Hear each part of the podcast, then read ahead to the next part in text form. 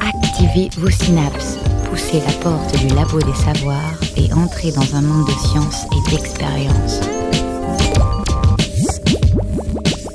C'est le labo des savoirs. Le genre dérange, le gender exaspère.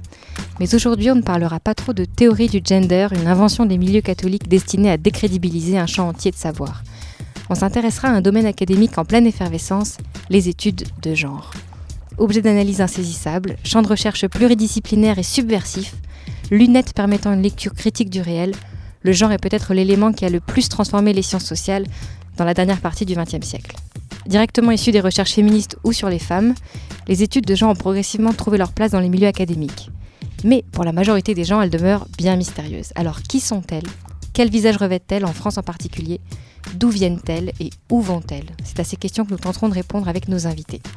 Trajectoire des études de genre, une émission du Labo des Savoirs animée par Caroline Sordia. Nous avons deux chercheuses au Labo des Savoirs aujourd'hui. Alors Laure Bérigny est sociologue, chercheuse au CNRS. Ses recherches s'inscrivent au croisement de la science politique, de la sociologie du genre et de la sociologie des professions et des organisations. Juliette Rennes est maîtresse de conférence à l'EHESS, socio-historienne, spécialiste de l'analyse des controverses, et elle enseigne dans plusieurs institutions en France et dans d'autres pays. Laure Bérigny et Juliette Rennes sont ensemble co-responsables du master genre, politique et sexualité, une mention du master sociologie de l'EHESS, donc l'école des hautes études en sciences sociales, un grand établissement fondé au lendemain de la Seconde Guerre mondiale à Paris. Ce master genre, politique, sexualité est l'une des rares formations relevant spécifiquement des gender studies en France. Nous sommes très heureux et heureux qu'elles aient accepté de répondre à nos questions. Et c'est d'abord à vos étudiantes et vos étudiants que nous allons poser la première question. C'est quoi le genre? Alors, je voudrais savoir, c'est quoi pour vous le genre? Le genre? Là, tu me poses une colle. Euh, le genre, pour moi, c'est un système donc, qui divise euh, les êtres humains en deux catégories. Donc, c'est une différenciation euh, qu'on fait à partir d'une différence biologique, mais après une différenciation sociale. Donc c'est construit et je pense aussi que c'est important de dire que c'est hiérarchisé dans le sens où tout ce qui est masculin est censé être dominant et tout ce qui est féminin est censé être dominé. Et après on demande des différents comportements, des différentes manières de penser pour les hommes et les femmes. Et donc, si on parle d'inégalité, c'est pas que pour les femmes, il y a des inégalités aussi pour les hommes. et eh ben, le genre, pour moi, c'est. Euh, Un rapport social de sexe hiérarchisant, en fait. Une façon différente de regarder mon sujet de recherche. Une sorte de filtre, peut-être. Euh, c'est comme, euh, voilà. comment ça se dit en français? Chausser les lunettes? Et voir les choses de façon différente. Voilà. Essayer de comprendre euh, le monde et comprendre ce que je fais là et que je pense qu'en fait euh, c'est une manière pour moi de pas être folle aussi.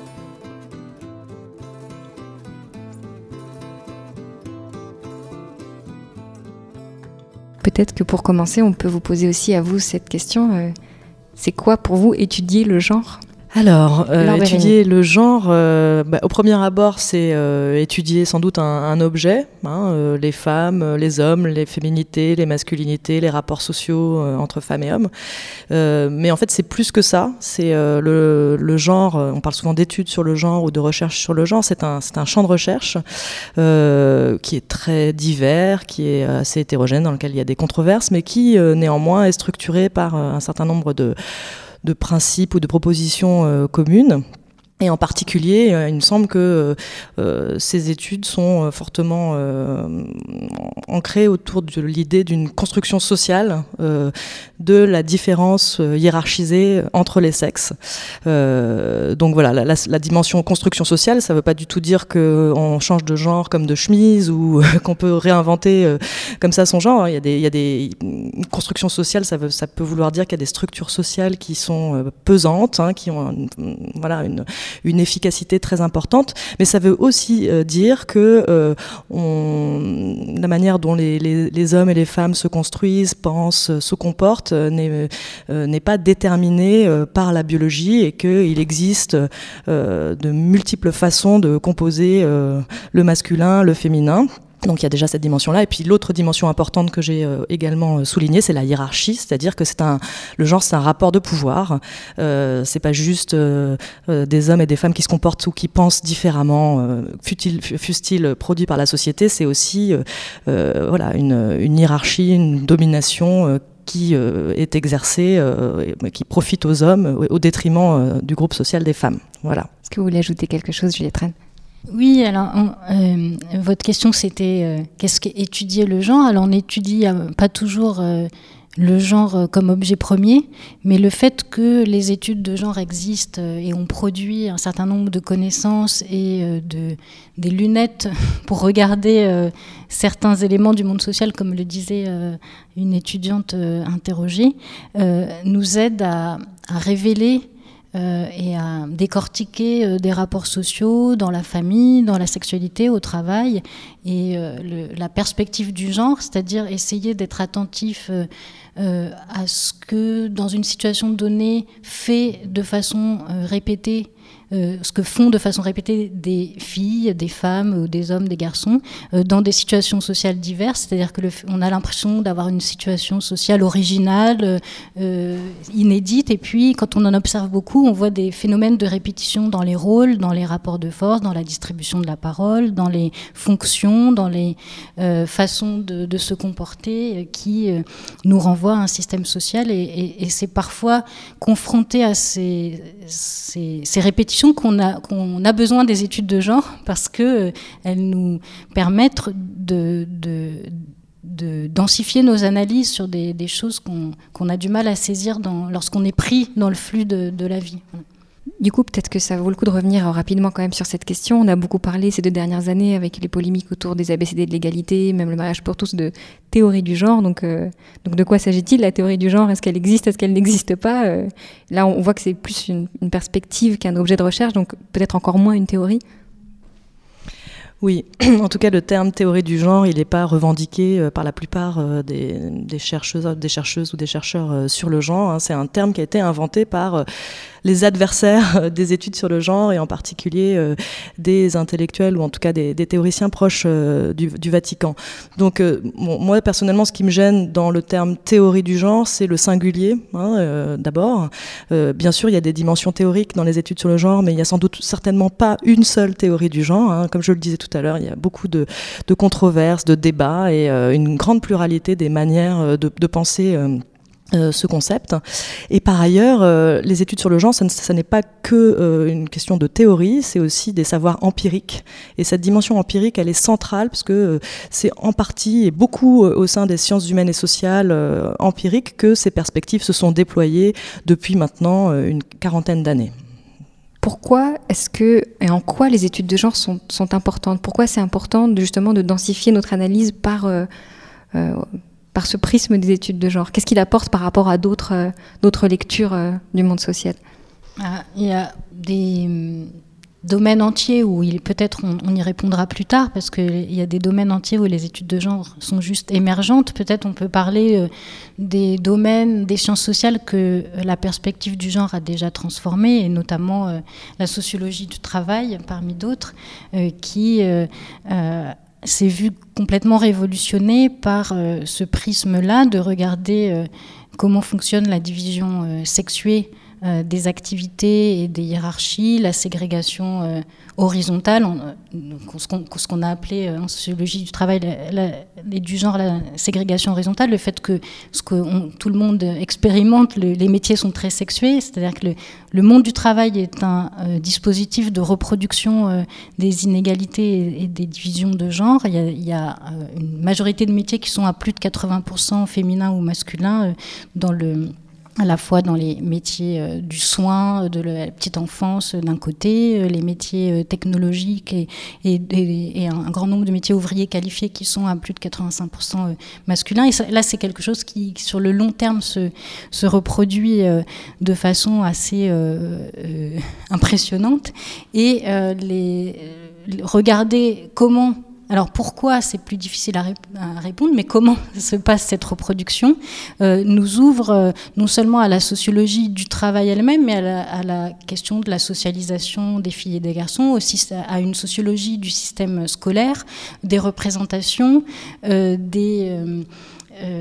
du, travail domestique, puisque pour regarder comment les carrières des femmes et des hommes se produisent différemment, il faut aussi euh, regarder comment elles s'articulent à des temps domestiques. Et donc le genre a en fait, par la question du travail, euh, en retour transformé des questions dans une série de domaines sociologiques.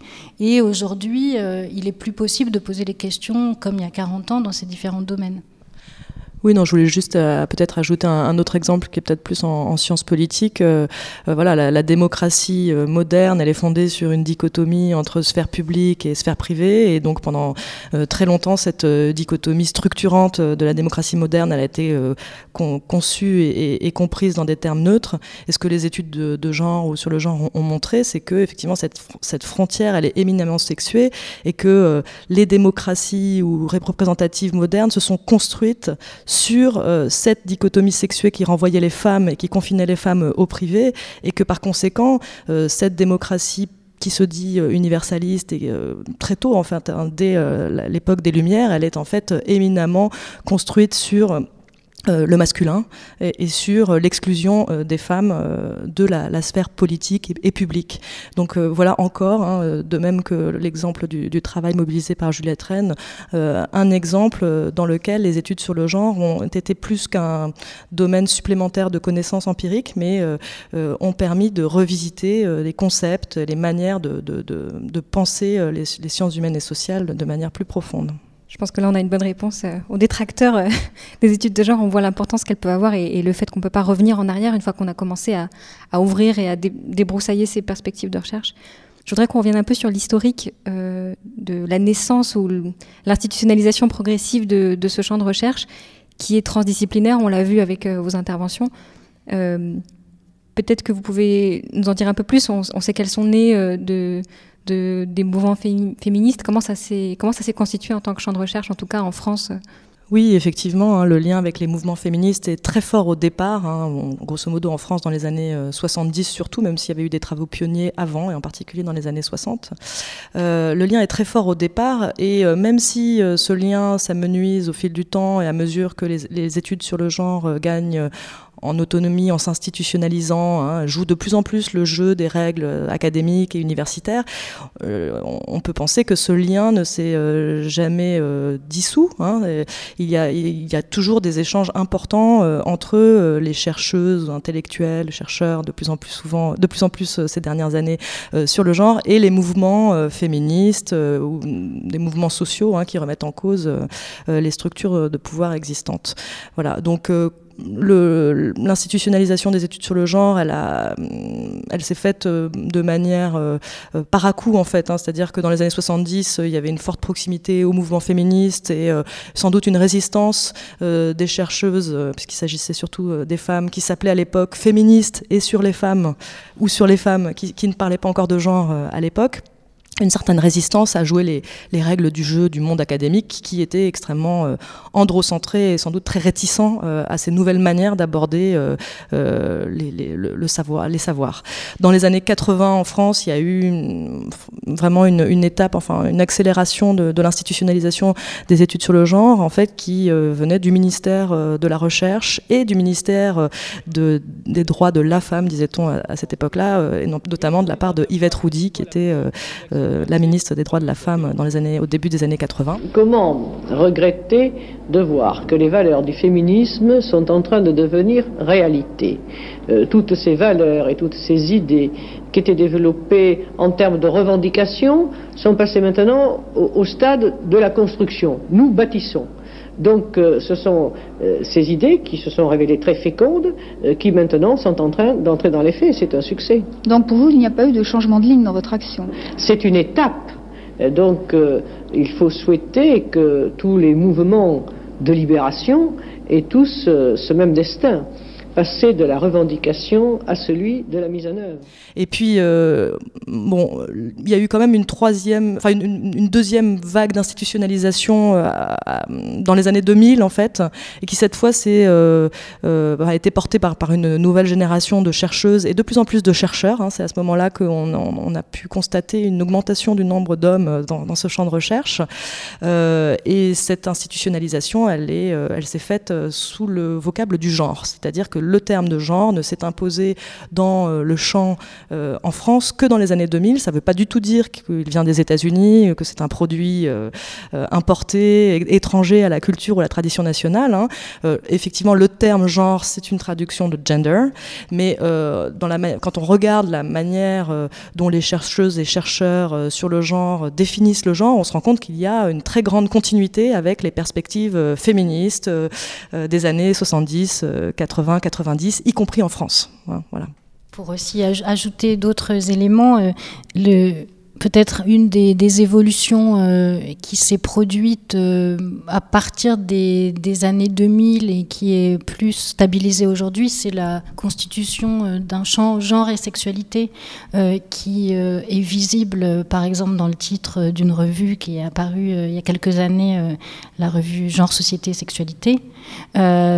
Et puis dans les, dans les années 2000, le réseau de recherche effigie d'étudiants et jeunes chercheurs sur genre et sexualité se, cette association était moins présente dans l'émergence des études sur les femmes, les rapports sociaux de sexe euh, dans les années 70-80.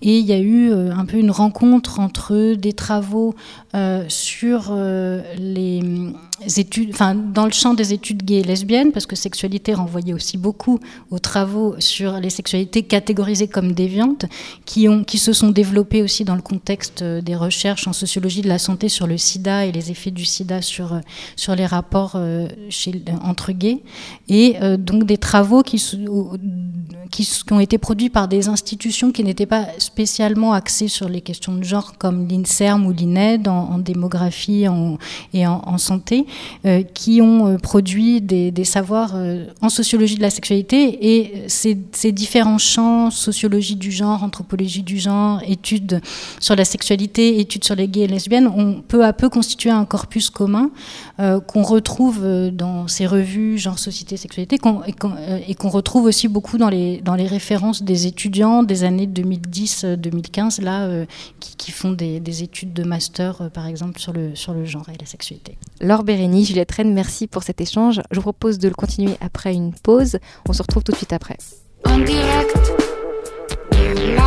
de transmission, l'organisation du contrôle est une performance de haut niveau. Score 3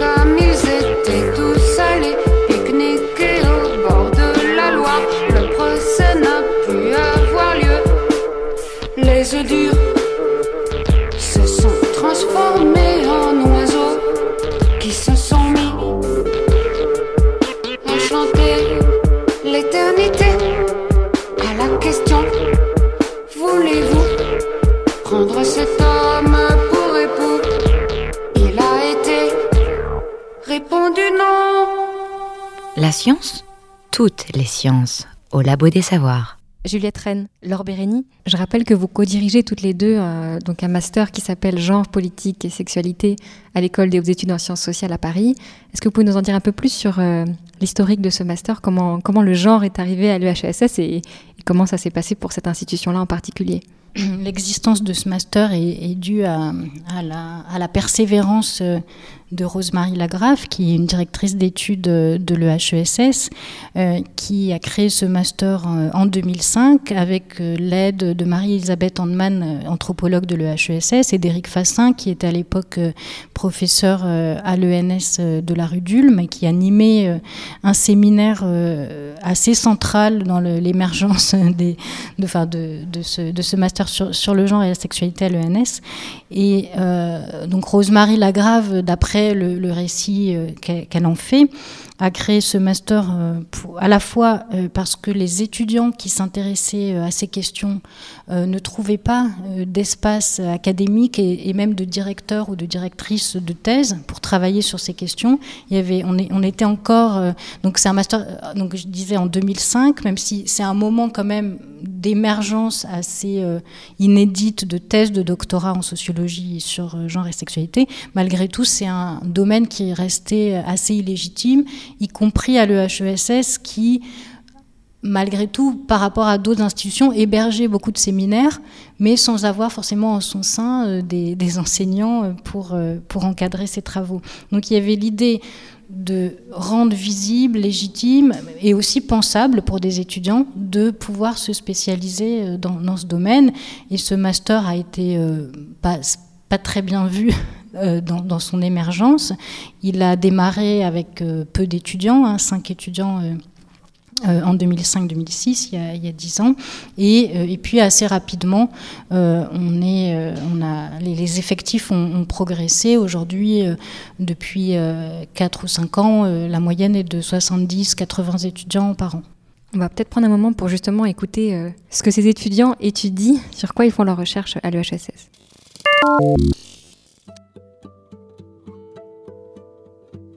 Et sur quoi vous travaillez J'étudie euh, la sociologie et la sexualité. Je travaille sur les associations féministes islamiques en Tunisie. La représentation de la femme asiatique dans le cinéma et la pornographie en France. Donc je travaille sur euh, des femmes iraniennes qui immigrent en France. Euh... moi je travaille sur euh, le traitement psychothérapeutique euh, des pédophiles. Alors moi je fais une recherche sur les usages sociaux des applications de rencontres pour hommes qui veulent rencontrer des hommes. Donc par exemple euh, Grinder. Le suivi orthophonique des personnes euh, trans, donc qui transitionnaient donc d'hommes vers femmes. La socialisation politique des gays et lesbiennes, donc j'essaye de comprendre d'une part comment se structure l'identification comme gay et lesbienne chez les individus et d'autre part comment se politise cette identification. Et pourquoi je fais cette recherche? Eh bien parce que je suis moi-même concerné euh, de premier, au premier chef. Il y a trois ans, quand j'étais en DUT carrière sociale, j'ai fait un, un questionnaire dans la rue, j'ai interrogé les piétons sur la peine de mort. J'ai surtout retenu une réponse qu'on m'a donnée qui est la peine de mort non, sauf pour les pédophiles. Euh, ma recherche, c'est sur le musée gay de Berlin. C'est le premier au monde de, de, ce, de, ce, genre. Sur la position économique de la femme dans la société médiévale, en particulier italienne, 15e, 16e siècle. Et puis après, j'ai découvert qu'en plus, le pédophile pouvait sacraliser d'autres questions, notamment le consentement sexuel, la place de l'enfant, et aussi qu'il pouvait représenter un masculin exceptionnel qui pouvait permettre de penser le genre, justement. Voilà. La science dans tous ses états au Labo des Savoirs.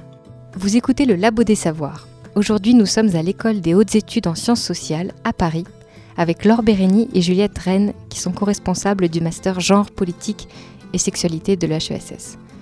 Alors peut-être peut-on vous poser la même question vous, qu'est-ce qui vous a amené vers ces études de genre et sur quelle thématique de recherche avez-vous travaillé Et peut-être pourquoi?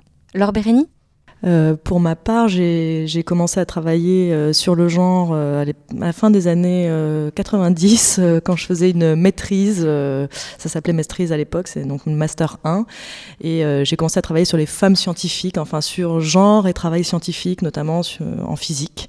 et pourquoi? Parce que je pense que le contexte était assez porteur euh, à l'époque. Euh, il y avait une remobilisation féministe euh, et une visibilité de plus en plus grande de la parole féministe dans la presse, dans les médias. C'était au moment des mobilisations pour la parité, d'ailleurs, sur lesquelles j'ai travaillé plus tard, puisque j'ai fait ma thèse sur cette question-là.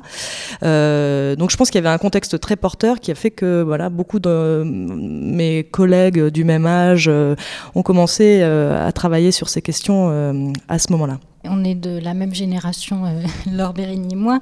Euh, J'étais étudiante en sciences politiques. J'ai d'abord euh, travaillé sur les questions euh, de discours racistes dans le cadre de, mon DEA et je m'intéressais plus largement, donc j'étais dans un master de théorie politique, dans un DEA de théorie politique, je m'intéressais plus largement à la question du, naturalisme, le rôle historique de la référence euh, à la nature pour justifier des inégalités dans des régimes euh, euh, dits démocratiques et le rôle de de la laïcisation de la référence à, la providence pour justifier des, hiérarchies euh, sociales et, racialisées. Et euh, c'est par euh, cette question plus générale que je me suis intéressée à la place du, discours de la nature dans la question des inégalités de genre. Donc c'est une question évidemment évidente maintenant en sociologie du genre, mais dont j'avais jamais entendu parler dans le cadre d'études en histoire des idées, en histoire de la pensée politique, c'est-à-dire les théories féministes qui ont travaillé euh, depuis euh, plusieurs décennies, et même si on remonte euh, sur l'histoire longue de la pensée féministe depuis toujours hein, sur la place de, la nature dans, la justification des asymétries de sexe, sont des, ouvrages que j'ai découverts un peu par hasard, toute seule, plus par la socialisation militante que par, par des enseignements.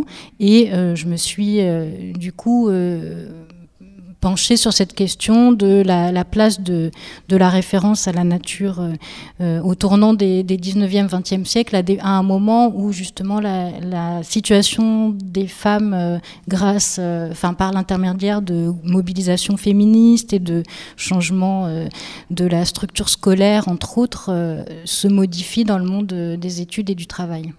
Est-ce que vous avez observé, du coup, avec le recul que vous avez un petit peu sur ce master, euh, une évolution dans les thématiques de recherche? Vous avez dit qu'effectivement, ça avait permis... Euh, il y a des domaines qui ont été plus débroussaillés que d'autres, hein, de sociologie du travail, des choses comme ça. Est-ce que c'est, il y a des choses qui changent dans ces thématiques de recherche aujourd'hui? Effectivement, on, a, on a l'impression qu'en sociologie du genre et du travail, il y a eu une grosse euh, invention, inventivité conceptuelle, analytique depuis la fin des années 80 et, jusqu'aux années 2000, et que ensuite, euh, pour le cas de la France en tout cas, c'est plus dans le domaine de, du genre et de la sexualité, et puis de tout le champ qu'on a appelé, euh, et qui concerne aussi sociologie du travail, mais de l'intersectionnalité, comment penser ensemble des dominations et des discriminations euh, qui, qui s'articulent sur le genre, la racialisation, les classes sociales, l'âge, et que ce sont des, types, ça produit des types d'enquêtes sur euh, des, minorités ou des, ou des dominants qui sont à l'intersection de ces rapports sociaux euh, différents qui, qui n'avaient qui n'était pas très développé euh, au moment où nous, on était euh, euh, doctorantes. vous avez les, étudiants qu'on a entendus là dans, le petit, dans le petit extrait travailler pour certains sur des questions de migration et de genre. et puis un autre domaine qui, en tout cas au sein de notre vision euh, par partielle qui est celle des étudiants de, master, euh, qu'on a vu se développer particulièrement depuis deux ans, c'est euh, le genre et la sociologie de la culture et en particulier de du cinéma. beaucoup de travaux s'intéressent non pas seulement comme Euh, il a été beaucoup fait dans les études culturelles euh, sur euh, les, représentations des rapports femmes-hommes dans, les productions cinématographiques, mais aussi sur la question de la production et de la réception du point de vue du genre, et plusieurs travaux, par exemple dans la lignée du, livre de Mathieu Trashman sur le travail pornographique, essayent de produire des enquêtes sur la question de la sexualité euh, dans le cinéma et non pas seulement dans la représentation, mais aussi dans la production euh, euh, des, films pornographiques. Un des enjeux, en fait, même si je n'ai pas voulu faire des actrices, que, mon enquête porte uniquement sur les actrices, un des enjeux de ce travail, qui est aussi un travail qui s'inscrit dans une lignée féministe, c'était d'analyser les rapports de genre en fait au sein de, de, la pornographie, et notamment la place des actrices. J'ai essayé en fait d'éviter euh, un double discours. D'une part, un discours euh, que je qualifierais de misérabiliste, qui en fait ramène le travail des actrices à, euh, de l'esclavage, c'est-à-dire à un pur rapport de force. En fait, les, entretiens que j'effectuais au fur et à mesure, notamment avec les jeunes les actrices qui rentraient dans le métier, contredisaient totalement en fait cette vision, notamment parce qu'elles valo valorisaient leur, leur métier d'un double point de vue, d'un point de vue professionnel, c'est-à-dire qu'elle le mettait en comparaison, par exemple avec les métiers dans, les fast-foods ou comme caissière, qui sont des métiers en fait très difficiles, à la fois physiquement mais aussi moralement.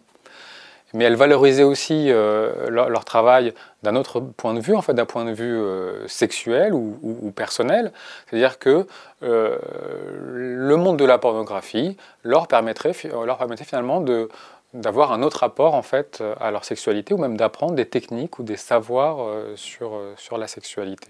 Ça, ça remettait en cause l'image noire en fait qu'on a du métier d'actrice. J'ai pas pour autant voulu avoir une image idyllique ou irénique de leur métier, comme si finalement le, être actrice pornographique réalisait les désirs à la fois professionnels et sexuels des jeunes filles, qui est pour le coup l'image que euh, les films pornographiques eux-mêmes renvoient euh, de euh, la sexualité féminine. Pour essayer en fait de, dépasser un petit peu cette opposition, j'ai suivi en fait les carrières des actrices. C'est-à-dire qu'il ne s'agissait pas de partir, enfin d'avoir une image unifiée de qu'est-ce que c'est qu'être actrice, mais en prenant en compte en fait les dynamiques de carrière, on, pouvait mettre en, évidence deux choses en fait. D'une part, le fait que c'est un métier qui est vécu euh, comme euh, une activité de plus en plus difficile. Euh, c'est-à-dire qu'en fait, il y a un ensemble de pratiques qui sont imposées, pas par la force en général, mais imposées par les conventions de la pornographie, la sodomie, la double pénétration, des, des, fellations qui sont faites de manière relativement violente, et que ça, ça provoquait en fait ce que j'ai appelé une usure des corps des actrices. D'autre part, euh, les euh, faibles perspectives euh, d'évolution en fait des actrices elles-mêmes, qui finalement à la fois accumulent un ensemble de compétences dans le monde de la pornographie, mais ont du mal à convertir ces compétences sexuelles, ces savoirs et ces savoir-faire dans leur salaire. De ce point de vue-là, en effet, il y a ce qu'on peut appeler une espèce de désenchantement, même si je ne pense pas que le rapport de... Enfin, le, terme ne convient pas nécessairement au sens fou. Je ne pense pas que les débutantes ont un rapport enchanté, en fait, avec le monde de la pornographie. C'est simplement, au début euh, de, leur carrière, il répond à certaines de leurs, de leurs aspirations.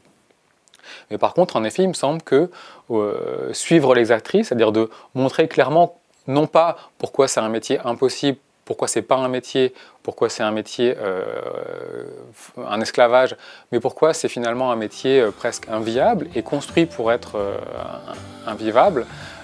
C'était ça en fait qui, nous permettait de sortir de, l'opposition, misérabilisme, éloge de, la pornographie. Vous avez commencé à évoquer les paradigmes quand même qui ont été développés au sein des études de genre. Vous avez parlé d'intersectionnalité. Euh, il y a aussi tout, euh, ce qui s'est passé euh, autour de la théorie queer, tout ce que ça a pu permettre comme recherche. quel est l'impact selon vous sur les sciences sociales? Comment les études de genre irriguent peut-être la production du savoir en général et qu'est-ce que quel renversement épistémologique ou dans le rapport à la subjectivité ça peut produire? C'est pas facile parce que même si, comme on l'a dit tout à l'heure, euh, les études sur le genre produisent, à mon avis, euh, enfin à notre avis, des, des bouleversements dans les manières de faire des sciences sociales, de penser, etc. Euh, c'est pas toujours évident euh, que les sciences sociales mainstream euh, finalement euh, fassent usage de ces travaux et remettent en question le, les manières courantes de penser, d'étudier les objets sociaux à partir des, approches de genre. Donc c'est vrai qu'en France, c'est peut-être une des limites de l'institutionnalisation des études sur le genre. On, on parle beaucoup effectivement d'une accélération de cette institutionnalisation et il est incontestable que dans les années 2000, elle s'est accélérée. Mais euh, en même temps, euh, il faut se demander euh, comment la sociologie dominante ou la science politique ou l'histoire voilà, fait usage de, ces concepts. Et, de ce point de vue-là, il me semble que ça progresse parce que des docteurs spécialisés sur le genre dans différentes disciplines entrent dans les universités, entrent dans les centres de recherche, que ce soit au CNRS ou à l'INED, à l'INSERM, et finalement, c'est leur, leur intégration dans ces, dans ces institutions dominantes qui permet euh, que progressivement, euh, euh, ben voilà, ces, ces, savoirs dominants euh, s'irriguent des, perspectives de genre. Mais c'est pas évident, surtout qu'en France, il y a une sorte de, de conservatisme peut-être plus important des disciplines constituées à ces approches qui apparaissent toujours un peu suspectes parce que euh, trop interdisciplinaires. Euh, bon, évidemment, il y a toujours le de la science militante, mais il me semble que c'est aussi un prisme qui qui est peut-être trop transdisciplinaire pour être euh, euh, véritablement euh, accepté par, euh, par les disciplines. Une nouvelle pause avant de continuer cette conversation, à suivre un regard sur les perspectives à venir des études de genre. Quelle trajectoire pour ce champ de recherche? Comment les faire sortir de l'université? On en parle dans un instant.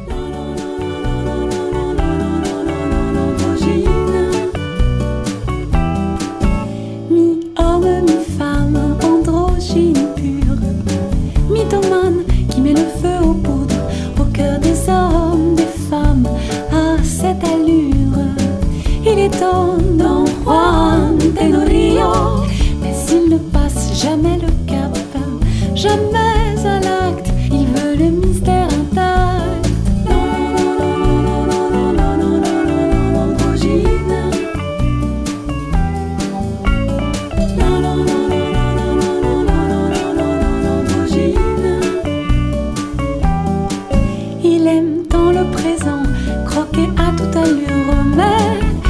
reste muet au sujet de son futur. Parfois tellement monsieur, parfois tellement dame.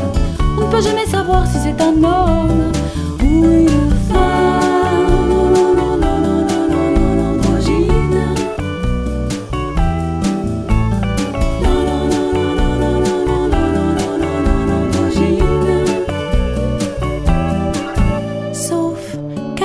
chose qu'il s'efforce de cacher, il n'a pas résisté à aller jusqu'au bout. Et là, j'ai pu voir de quel sexe il était. Mais gardez vos gros sous, je ne vous dirai non, rien du tout.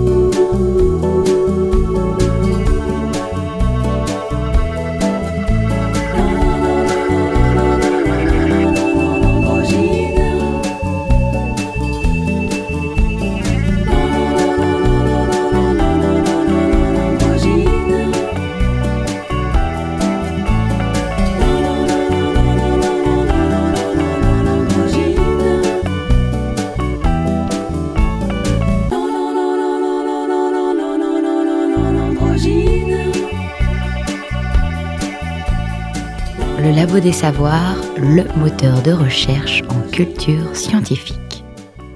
On parle aujourd'hui des trajectoires des études de genre et en France cette trajectoire est un peu difficile, mais petit à petit ce champ de recherche s'est institutionnalisé et s'est intégré à la vie universitaire de notre pays.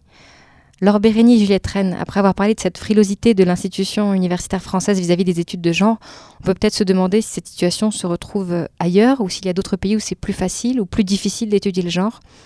Vous avez toutes les deux de l'expérience internationale en recherche aux États-Unis, en Russie. Aux États-Unis, pour vous, Laure Bérény oui, effectivement, euh, j'ai enseigné pendant euh, deux ans euh, aux États-Unis, à New York, et, effectivement, je sortais de, de, ma thèse où j'avais pas eu toujours les plus grandes facilités à faire reconnaître la légitimité de mon thème de recherche, qui était donc une mobilisation féministe en France.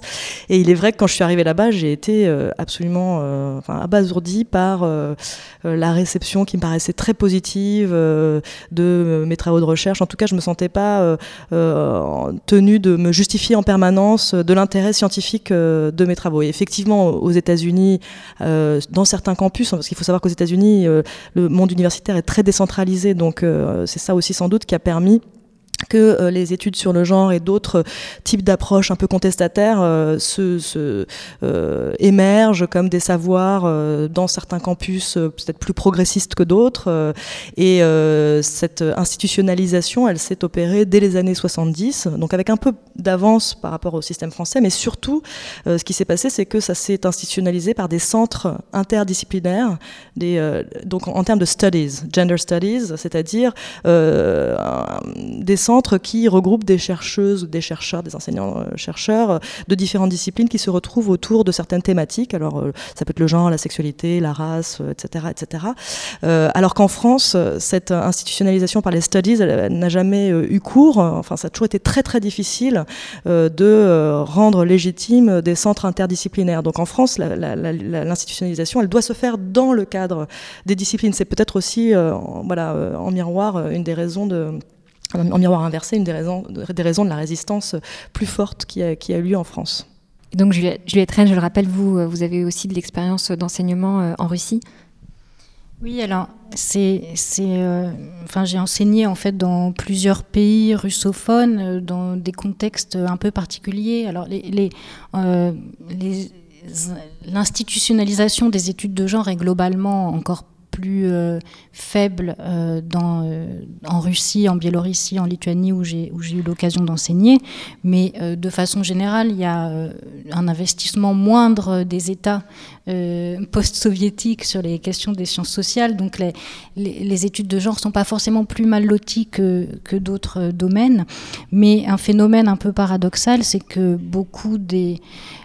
beaucoup des, des travaux euh, et des, propositions d'offres d'enseignement sont venus en fait par le biais de fondations euh, états-uniennes, euh, par exemple la fondation Soros, qui, diffuse beaucoup de, moyens de financement y, compris qui a créé une université, Yegeu, qui est une université euh, qui était en Biélorussie, puis qui a été interdite en Biélorussie, qui est, ensuite est partie en exil en Lituanie, euh, et qui est une université euh, où on trouve un, programme de master sur le genre mais avec des références qui sont beaucoup donc états-uniennes. Et c'est là-bas que moi-même, en 2006, que j'ai découvert les études postcoloniales, etc., qui n'étaient pas encore très très présentes en France, et que j'ai découvert aussi ce qu'on appelait French Feminism ou French Theory, c'est-à-dire une version états-unienne d'auteurs français assez peu lus en, France, en tout cas aujourd'hui, qui ont, été beaucoup lus, mais qui, ont cessé d'être des, références importantes dans le monde académique actuel euh, sur le féminisme, comme Hélène Sixiou, Lucie Rigaray euh, ou Derrida, et euh, qui occupait une place importante dans ces départements d'études de genre, là en, Lituanie où j'étais dans cette fac, et puis dans d'autres départements ou cours que auxquels j'ai pu assister ou participer en, Russie. Est-ce que vous pensez qu'il y a des, pays ou des domaines de recherche où, où ces, ces, études sont pas possibles parce que le contexte ne, ne, permet pas euh, de penser ça? Enfin, voilà, quelles seraient les conditions minimales pour qu'on puisse commencer à étudier ça? Ah, il me semble que, comme le disait euh, Juliette Rennes, euh, il y a une question de développement des sciences humaines et sociales. Et c'est vrai que euh, ce sont des disciplines qui ne sont pas développées au même degré dans tous les pays. Et effectivement, voilà, on peut peut-être imaginer que dans des pays qui sont plus autoritaires, ces, disciplines-là qui sont aussi des disciplines plus critiques, peut-être, se, développent, se développent moins. Et, par conséquent, les études de, de genre se, se, développent moins aussi. Mais il y a un effet un peu paradoxal, c'est qu'effectivement, les financements peuvent venir des institutions internationales qui, elles, portent le genre. Donc ça peut être euh, effectivement euh, la Fondation Soros, euh, qui est vraiment une initiative philanthropique d'un Américain, enfin qui a fait fortune aux États-Unis. Mais ça peut être aussi l'ONU ou d'autres institutions internationales qui ne sont pas des institutions académiques, mais qui soutiennent le genre, leur définition des recherches sur le genre, parce qu'elles elles sont convaincues que c'est un, un, outil d'accélération de ce qu'elles entendent par le développement de, pays qu'elles considèrent comme en voie de développement. Donc, euh, euh, je pense que il n'y a pas véritablement de règles absolues. Hein. Euh, il y, a, plusieurs échelles qui permettent de comprendre si oui ou non des études sur le genre vont se développer. Mais surtout, ce qu'il faut toujours avoir en tête, c'est que de quelles études sur le genre ou de genre parle-t-on De quel genre Enfin, qu'est-ce qu'on entend par étude de, genre? Évidemment, ce terme, il cache une énorme diversité de manières de, de penser les rapports sociaux de sexe ou voilà. Donc c'est Peut-être pour prolonger un peu la question, vous avez parlé euh, d'études postcoloniales et je me demandais quels sont les, euh, les enjeux communs, euh, comment cette articulation études de genre, pensée postcoloniale par leur potentiel critique et de transformation, dans leur volonté d'interroger la, production du savoir, quelles sont les convergences peut-être possibles ou quelles sont les articulations possibles entre, entre ces dimensions critiques des sciences sociales aujourd'hui. Il y a eu, euh, il y a toujours eu euh, des rapports euh, de d'analogie ou d'homologie ou d'influence mutuelle et parfois de concurrence à la fois dans les luttes sociales et, et dans les, les, études entre la question postcoloniale, raciale, même à la fin du 19e, il y avait déjà certaines féministes qui faisaient un parallèle entre euh, la condition décolonisée et la situation euh, des femmes non citoyennes euh, en France, et d'autres féministes qui adoptaient plutôt le discours euh, colonial tout en se disant féministe et en attribuant euh, aux femmes françaises une mission civilisatrice sur les, les, femmes racialisées ou des pays colonisés. Et cette tension, on la, on la retrouve un peu sur le long terme, même si elle, se reconfigure euh, à l'épreuve d'autres débats aujourd'hui sur la, la question de des effets racistes de certaines prises de position féministes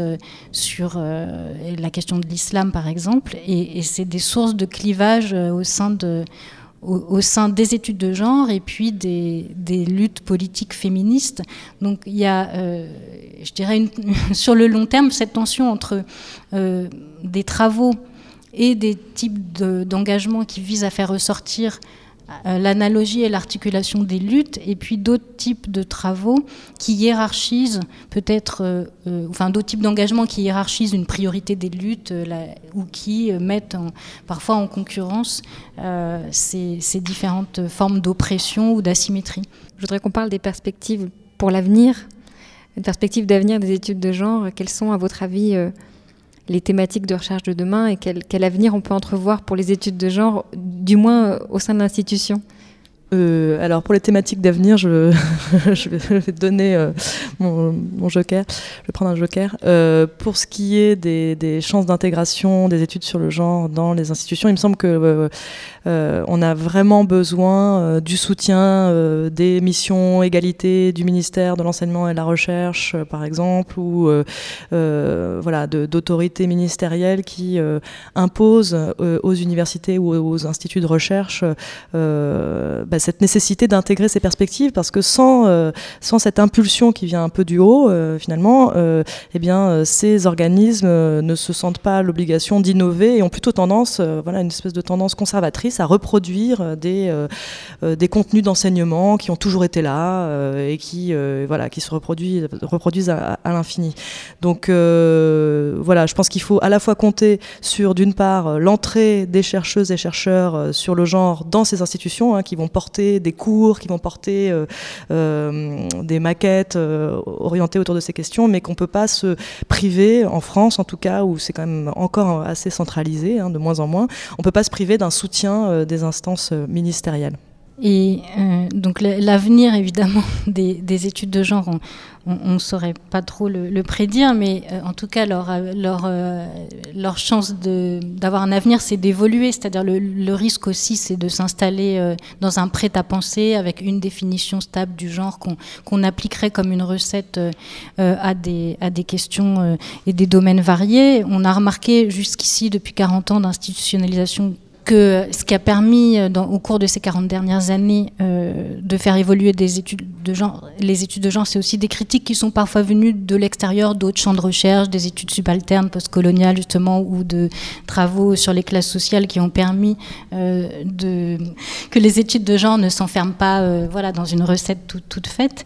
Et donc on, on, est forcément dans un moment historique où il y a eu ce besoin de visibiliser ce type de recherche, de les structurer à travers des revues, des départements. On ne sait pas euh, combien de temps va durer ce moment historique sous cette forme-là. Est-ce qu'on va renommer euh, dans un certain temps euh, ce champ de recherche? Est-ce qu'il va s'allier avec d'autres thématiques, méthodologies, façons de, de, regarder le monde social? C'est évidemment une question ouverte. On a parlé de l'avenir possible entrevue des études de genre au sein de l'institution. Euh, moi, je dirais aussi comment se repose la question de leur utilité sociale, c'est-à-dire hors institution. On a vu quand même que les résistances euh, sont très fortes, justement, avec ces histoires d'ABCD de l'égalité. Euh, on a entendu aussi, on l'a pas diffusé, mais dans l'extrait, il y avait des étudiants qui nous disaient quand on me demande ce que j'étudie, j'évacue très vite la question. Je dis oui, j'étudie les différences hommes-femmes. voilà. Comment, à votre avis, les, études de genre peuvent sortir de l'université aussi Qu'est-ce qu'elles ont encore à jouer comme, comme rôle dans le monde social? Euh, on, constate quand même qu'il euh, y a l'idée que l'ensemble des différences euh, entre les sexes qu'on constate dans le monde social ont pour origine des différences anatomiques, hormonales ou, biologiques autres, et de moins en moins dissibles sur un certain nombre d'aspects. La diffusion qu'il y a eu depuis 40 ans d'enquêtes sur le partage des tâches domestiques, sur les transformations de, la parentalité, sur la sexualité ont quand même je pense, modifier, y compris le sens commun de ce qu'on peut dire ou pas euh, sur les, études, sur, sur, la question du genre, même si euh, ces mouvements sont jamais linéaires, il y a toujours euh, des possibilités de, de, retour de bâton, de retour en arrière, et là aussi les leçons de l'histoire sont, sont, précieuses parce qu'on on voit des moments de relative avancée en matière d'accès aux professions, y compris ou de, de sexualité dans les années folles par exemple, dans certains milieux sociaux en tout cas, et puis ensuite des, des, régressions assez fortes et, et, et l'impression d'un retour à zéro, euh, parfois, par exemple, sur certaines questions euh, dans les années 50. Euh, donc, il faut être vigilant, mais en même temps, je pense qu'il y a des signes qui peuvent nous montrer que ce qui se fait en sciences sociales a des effets et sur, sur la façon dont il faut justifier de plus en plus les inégalités. C'est-à-dire le fait que un couple ne partage pas du tout les tâches domestiques. Euh, demande dans la plupart euh, des, foyers un, type d'argument ou de justification alors que c'était de l'ordre de, la naturalité euh, il y a quelques années. Et, donc ça, c'est pas seulement lié évidemment aux sociologues, hein. c'est lié à des luttes concrètes, sociales, des mobilisations, mais qui sont elles-mêmes connectées à des travaux statistiques, à la production de connaissances qui rendent visible ce que même quand on sait, tant qu'il n'y a pas cette administration de la preuve, peut être nié. Vous parliez des luttes sociales. Est-ce que on peut gagner en reconnaissance institutionnelle sans perdre de sa vitalité, euh, de sa pertinence, de sa proximité avec les mouvements sociaux et du coup de son, sa radicalité? Bah, c'est le, défi des études sur le genre, euh, c'est exactement ça, c'est-à-dire euh, ne pas se laisser enquiloser dans des certitudes, dans des prêts à penser, enfin, ne pas recréer de nouveaux prêts à penser. Et effectivement, toujours être assez vigilant sur les, les, usages du genre ou les instrumentalisations du genre qui peuvent être faites par des institutions qui peuvent y voir parfois une manière de moderniser certaines universités ou certains centres de recherche par exemple, sans pour autant porter les idées qui sont novatrices et qui sont défendues par de nombreuses chercheuses et, chercheurs sur le genre. Donc je pense qu'il faut, il faut être capable de collaborer avec les institutions quand ça nous paraît euh, utile et intéressant. Et je pense que c'est possible. Et en même temps, euh, ne pas céder, euh, par exemple, sur la question des idées d'identité de genre, des, transidentités. on voit bien que pour les, institutions de ce qu'on appelle le féminisme d'État, c'est assez facile de parler d'inégalité entre les femmes et les hommes, de plafond de verre. voilà. c'est un peu moins facile de parler de reconnaissance des droits des personnes trans. C'est aussi moins facile de parler d'homosexualité des adolescents, surtout des garçons, etc. Donc, euh, enfin, il faut être vigilant hein, et euh, ne pas se laisser porter par euh, la sélection des problèmes et des problématiques qui est faite par, par les institutions. Merci beaucoup à toutes les deux pour ces perspectives pour les études de genre. Est-ce que vous voudriez rajouter quelque chose l'une et l'autre dont on n'a pas pu parler non, merci de nous avoir donné la parole. Oui, moi je pense qu'on a, on a fait le tour de la question, merci beaucoup. C'était Trajectoire des études de genre, une émission du Labo des Savoirs animée par Caroline Sordia, enregistrée à l'école des hautes études en sciences sociales à Paris. Le montage et les illustrations sonores sont de Guillaume Mézières avec l'aide de Claire Cisorne. Vous retrouvez cette émission sur le site internet du Labo des Savoirs, labodessavoirs.fr. À la semaine prochaine.